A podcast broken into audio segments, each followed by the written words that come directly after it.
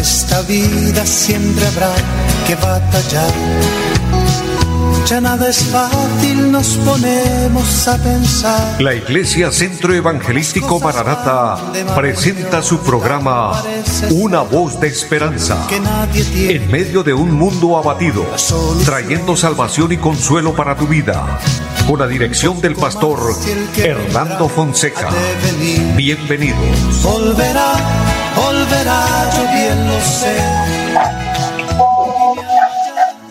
Muy buenas tardes a todos, amables oyentes. Qué gozo saludarles, bendecirles en el nombre del Señor, darles, por supuesto, la bienvenida a este su programa, Una voz de esperanza. Saludo en esta hora a mi amigo André Felipe, quien está en la parte técnica, y a todos ustedes, amables oyentes, agradecerles su fiel sintonía, eh, motivándoles, invitándoles para que continúen con nosotros en este tiempo, un tiempo de bendición, un tiempo donde la bendición y la gracia del Señor está con cada uno de nosotros. Dios es bueno y Él cada día extiende su misericordia con nosotros. Dice la palabra de Dios que cada mañana son nuevas sus misericordias y yo puedo creer que de igual manera cada tarde las misericordias de Dios son grandes para con cada uno de nosotros. Así que bienvenidos y nos gozamos de que Dios nos dé esta oportunidad. Les saludo a todos aquí en nuestra bella ciudad de Bucaramanga, en cada barrio, en cada sector, también en Florida Blanca. Muchos saludos a las personas que allí nos sintonizan, allí en el barrio La Cumbre también. Dios bendiga a las hermanas Torres, que la gracia de Dios esté en ustedes. Eh, a los hermanos en pie de cuesta. De hecho, un saludo a la iglesia que el Señor me permite pastorear en pie de cuesta, todos los hermanos que se congregan allí y recordándoles a todos nuestra dirección, allí la carrera séptima número 371 del barrio Amaral, un lugar eh, donde nos congregamos y allí tenemos un programa el día martes a las 7 de la noche estamos allí orando al Señor. El día jueves, de igual manera, a las 7 de la noche, un culto con enseñanza bíblica donde compartimos, eh, tenemos alabanza al Señor y compartimos de la palabra de Dios, eh, aprendemos, nos edificamos. Y los domingos, nueve y treinta de la mañana, culto para toda la familia y a las cinco de la tarde un precioso culto.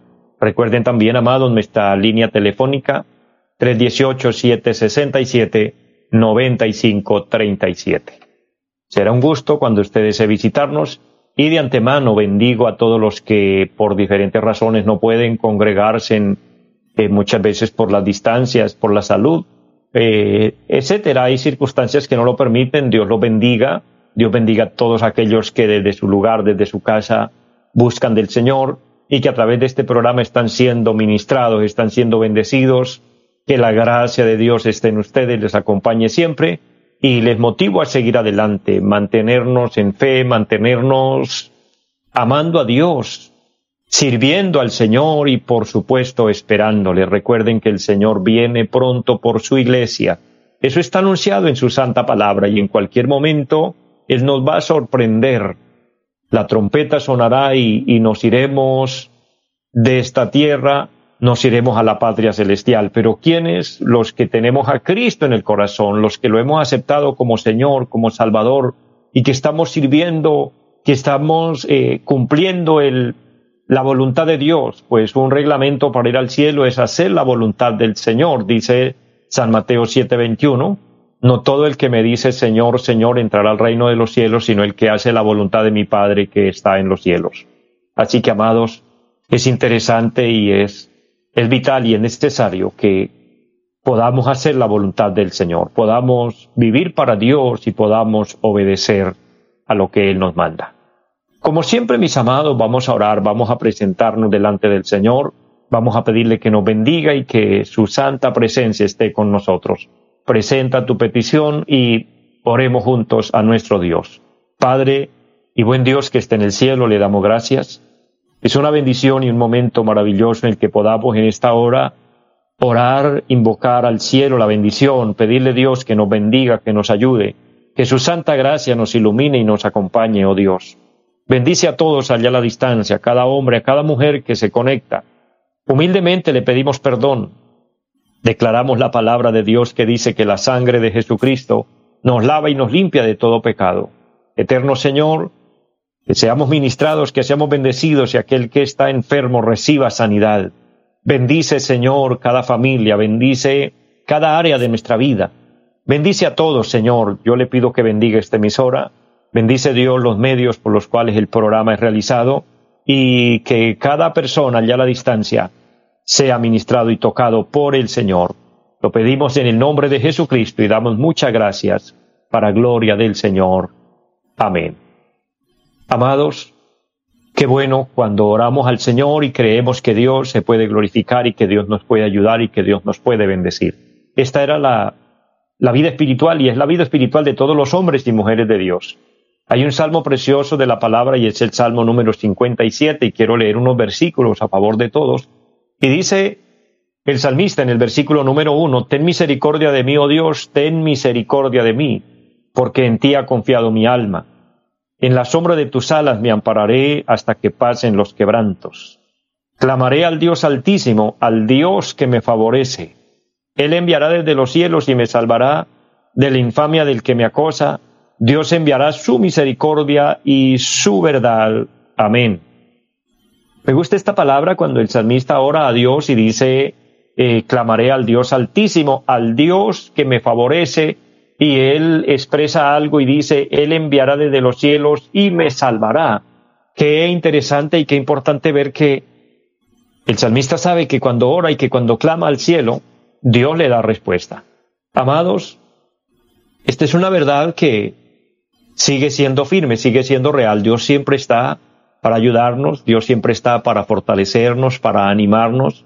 Dios siempre está ahí para darnos las fuerzas, para tendernos la mano y levantarnos, para darnos el consuelo y darnos la paz a nuestro corazón. Cuando nuestras fuerzas se debilitan, cuando sentimos no poder más, el Señor siempre está ahí para bendecirnos y para ministrarnos.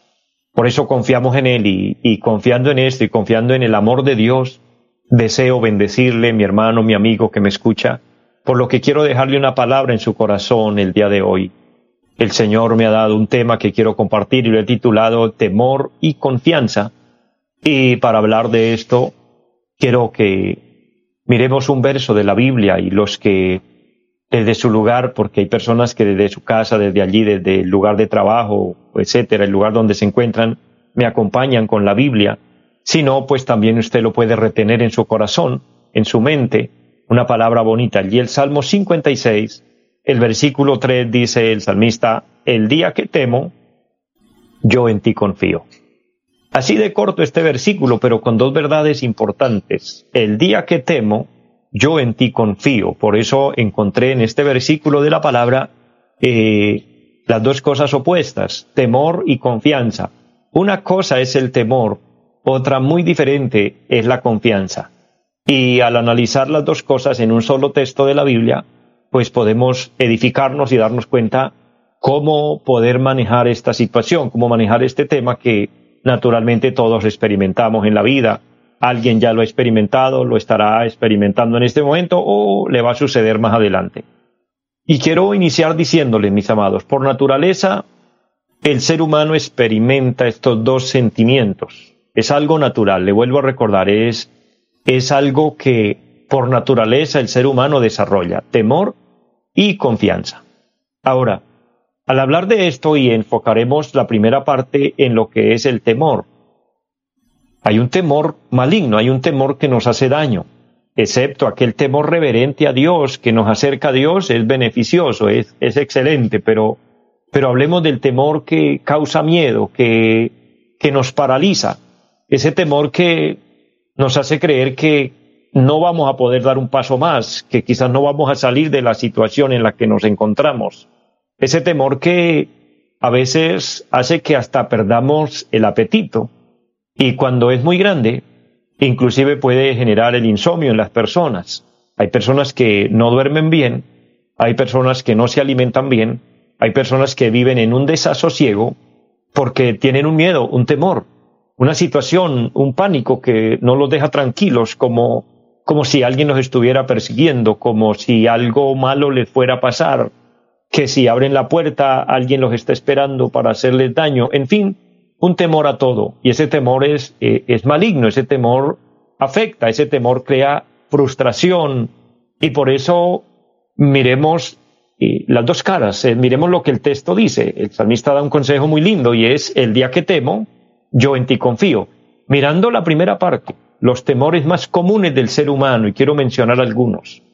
Tal vez no todos, porque hay muchas diferentes causas del temor, pero mencionaré eh, los más comunes que afectan al ser humano y tal vez nos identificamos con ellos y al final la conclusión del versículo nos muestra cómo poder salir de esta situación. Los temores más comunes, del ser humano, perdón, son, número uno, el temor a la enfermedad. La enfermedad es algo que va a aparecer en el cuerpo del hombre, porque tenemos que ser consecuentes con la realidad de la vida. Nacemos, crecemos, nos formamos, nos desarrollamos en la vida, pero sin querer las enfermedades llegan, las enfermedades nos van a visitar en algún momento. Uno quisiera no enfermarse nunca. Mire, con estos virus que hay, que están afectando hoy al mundo, y hay una serie de protocolos a seguir, pero me he sorprendido de personas, he tenido, he recibido testimonios de personas que por temor a la enfermedad se han encerrado en una casa. Han pasado Conocí hace poco el testimonio de una pareja. Obviamente Dios los bendijo y ellos tienen, eh, en la parte financiera, son bendecidos y, y tienen cómo sobrevivir sin salir a la calle. Y ya llevan desde que inició la pandemia, en el 2020, y ya estamos en el 2022, sin salir de la casa, sin moverse a ninguna parte. Saludan a las personas solo por teléfono y cuando alguien tiene que acercarse a su casa, lo atienden a una distancia muy, muy enorme, muy grande. ¿Cuál es el objetivo? No enfermarse, pero ¿por qué no quieren enfermarse? Porque hay un temor grave a la enfermedad. Lo terrible es que con todo y ese cuidado, hace poco estaban hospitalizados, o sea, la enfermedad siempre los visitó, la, enfermedad siempre llegó a ellos. Esa es la gran realidad y, no digo que esto sea un error, ¿no? Pues está bien que nos cuidemos, está bien que, que todas las personas tengamos ese, ese instinto de cuidado. Pero ¿por qué nos cuidamos tanto? Porque tenemos un temor muy grave hacia la enfermedad y sin embargo la enfermedad nos va a visitar, la enfermedad va a aparecer, la enfermedad se va a producir porque las enfermedades llegan, vuelvo a recordarles, sin que nosotros querramos que lleguen, sin que les abramos la puerta, nos van a visitar y hay personas que están frustrados porque tienen un temor exagerado hacia la enfermedad junto con la enfermedad, lo consecuente a esto, que el ser humano le tiene miedo, que es un temor grande, es el temor a la vejez. Y si solo miramos estas dos cosas y miremos, miramos el punto de vista objetivo, son dos cosas que no podemos evitar. Nadie puede evitar enfermarse y nadie puede evitar envejecer.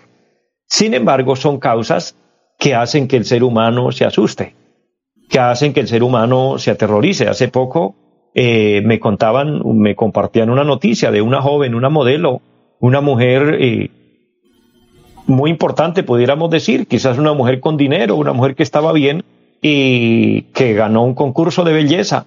Sin embargo, eh, la criticaron que porque era muy vieja y cuando, según la noticia, tenía apenas 30 años de edad y al, dejarse afectar en esa área, terminó suicidándose por temor a la vejez, o sea, un miedo, un pánico a la vejez, sabiendo que es algo natural, son, son temores naturales, estoy puntualizando los temores naturales que afectan al ser humano. Recuérdelo, enfermedad y vejez. Ahora, lo, lo, lo que sigue a esto, otra, otra causa que causa un temor, un pánico, es la soledad, la soledad en las personas, el quedarse solo en la vida. Y si nos damos cuenta de alguna forma, eh, esto sucede y va a suceder o va a pasar en algún momento de la vida. Un hombre eh, sale de su casa porque se enamoró de una mujer, formaron un hogar y el objetivo es estar juntos siempre. Y después de formalizar un matrimonio, una pareja, lo normal es que vienen hijos y se conforma una familia bonita, esa familia crece y siempre van a estar ahí unidos, siempre van a estar ahí eh, disfrutando de, ese afecto, de, esa armonía de los integrantes de la familia, pasan los años, los hijos crecen, se enamoran también, se casan y terminan las dos personas mayores ya solos, y en el peor de los casos, cuando por circunstancias de la vida se separan y no pueden mm, permanecer juntos o en el peor de los casos uno de los cónyuges fallece, la otra persona queda expuesta a quedarse sola, quedarse solo y este es uno de los, de los temores que hacen que muchas personas se enfermen prematuramente porque viven encerrados en, ese tema, porque son situaciones y causas que causan o forman el, temor en el corazón del hombre. Otra causa que hace que el ser humano se llene de temor es el temor al fracaso, el temor a la, a la pobreza extrema, el temor a fracasar en un proyecto, a fracasar en un negocio, a fracasar en, en un área de su vida, etcétera. Y finalmente, el temor a la muerte. Todo mundo le tiene o le tenemos miedo a la muerte, incluyendo al cristiano, incluyendo a los hijos de Dios. Amamos a Dios y queremos ir al cielo, pero si alguien nos confronta con la muerte, entonces allí ya nos, nos da miedo, no, no lo vamos a afrontar con, con tranquilidad, porque son cosas naturales en el corazón del hombre. Y mencioné esto y hay otras muchas causas que afectan al hombre, por las que él va a sentir temor y va a sentir miedo, y quizás alguien se identifique con esta palabra y pueda decir, sí, en este momento estoy temeroso, tengo miedo de tal situación, tengo miedo de, de que no pueda salir de, este problema, etcétera. Pero el texto leído hoy nos da un aliciente grande. Si bien todas estas cosas existen y son parte de la vida del hombre, en efecto, lo que les quiero decir es que no podemos evitar estas situaciones. Van a aparecer en nuestra vida. Entonces, en algún momento va a haber temor en nuestro corazón. Por A o por B, el temor va a llegar a nosotros y nos va a afectar. ¿Cómo poder salir de esta situación, sortear esta situación y, ser bendecidos y, y no permitir que esto nos afecte más de lo normal? Pues el salmista nos muestra la razón esta, esta es la combinación del texto, es allí donde cobra sentido la palabra. El salmista dice, en el día que temo, es decir, que el temor visita al ser humano, el temor aparecerá en el corazón del hombre. Si bien nos damos cuenta en la Biblia, un hombre como Abraham, que fue conocido como un gran siervo de Dios, el padre de la fe, pero como si esto fuera poco, dice la palabra de Dios que Abraham fue llamado el amigo de Dios, o sea, se convirtió en el amigo de Dios. Sin embargo, Dios tuvo que hablarle y decirle, Abraham, no temas, yo soy tu escudo. Y esa palabra no temas, yo soy tu escudo, le está hablando de que Dios es para Abraham su protector, quien lo cuida, quien lo guarda, quien lo protege. Y esa palabra, mi hermano, mi amigo, es para usted y para mí en esta tarde. Dios no está hablando y nos está diciendo, no temas, y que podamos tener la seguridad como la que vemos en el salmista cuando él dice, en el día que temo, el día que tengo más miedo, el día que los temores llegan a mi vida, yo en ti confío. Entonces, cuando hay confianza, la confianza va a eliminar el temor, la confianza va a darnos paz, la confianza va a darnos tranquilidad, la confianza es algo extraordinario, la confianza eh, nos va a bendecir. El salmista lo dice con, con con una seguridad y lo muestra como algo natural en la vida de Él y que lo podamos nosotros experimentar en nosotros también. En el día que temo, yo en ti confío. Ahora, confiar en Dios tiene un significado grande, pero ¿qué implica confiar en Dios? Porque así como hay muchas causas que causan el temor y el miedo, también el confiar en Dios tiene unas connotaciones grandes que debemos conocer y que debemos aplicar a nuestra vida. ¿Qué sería confiar o qué implica confiar en Dios? Número uno, confiar en Dios es creer en Dios. Creer en Dios, que Él es un Dios grande, un Dios poderoso, que eres el Dios soberano, que eres el Dios que tiene el control del universo, que Él es quien nos da la vida, que nada sucede sin su voluntad, que todo lo que ocurre es porque Dios lo permite. Amados, Creer en Dios es saber quién es Dios y saber que a Dios las cosas no se le salen de las manos ni a Dios lo toman las cosas por sorpresa. Dios lo sabe todo. Dios lo conoce todo. Me gusta mucho la palabra que Dios le envía a la iglesia. Allá en el Apocalipsis hay unos mensajes a las iglesias, pero es un mensaje en general para la iglesia, para su pueblo, para quienes confían en Él y en todos los mensajes. Hay siete mensajes en el capítulo 2 y 3 de Apocalipsis. Y en todos los mensajes se inicia con una frase extraordinaria, yo conozco tus obras. Es decir, yo conozco lo que tú haces, yo sé lo que tú piensas, yo lo sé todo, yo sé todo de usted. Querido hermano, querido amigo, Dios conoce todo de tu vida, Dios conoce todo de lo que usted piensa, de lo que usted eh, se proyecta, de los momentos alegres como de los momentos tristes, de los momentos cuando usted siente que puede salir adelante, como también cuando siente frustración y cuando siente temor y cuando siente miedo. Dios lo sabe todo. Entonces, confiar en Dios implica creer en Dios. Pero yo aplicaría algo más, hermanos, amigos que me escuchan. He aprendido que no se trata simplemente de creer en Dios, sino creerle a Dios. Que si Dios nos dice algo, esa, esa es la realidad, eso va a suceder. Hay un texto importante en la palabra que dice que Dios no es hombre para que mienta, ni hijo de hombre para que se arrepienta. Dios dijo y él hará. Él habló y él lo ejecutará. Entonces, si Dios nos habla, si Dios nos dice que nos va a bendecir, si Dios nos dice que nos va a cuidar, Él lo va a hacer, Él no nos va a fallar. Y de hecho Dios nos aseguró de que Él nos va a cuidar y nos va a proveer para todo lo necesario mientras estemos aquí en la tierra y de eso no hay duda. Dios no nos va a dejar a la deriva, Dios no nos deja a la, aventura ahí a ver si somos capaces solos, no. Dios siempre está al cuidado de su creación.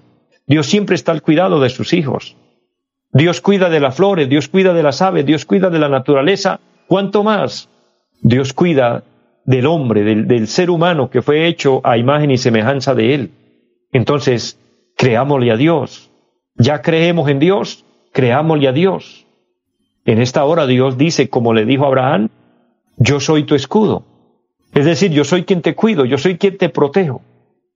Me gusta, y aquí aplicaremos un versículo importante que lo leíamos inicialmente en el programa de hoy, el capítulo 57 de, del mismo libro de los Salmos, el mismo salmista que está diciendo, el día que temo, yo en ti confío, en el Salmo 57, versículo 2 dice, clamaré al Dios altísimo, al Dios que me favorece.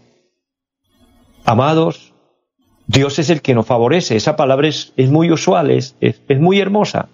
Y pronunciarla con fe. Dios es quien nos favorece, es decir, quien nos cuida del peligro, quien nos cuida de, de, de la misma muerte, quien nos cuida en la enfermedad, quien nos provee para nuestra salud, etcétera. Dios es fiel a, su palabra y Él cuida de nosotros.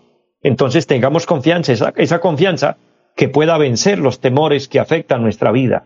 Ahora, confiar en Dios implica también conocimiento de Dios, conocerlo a Él.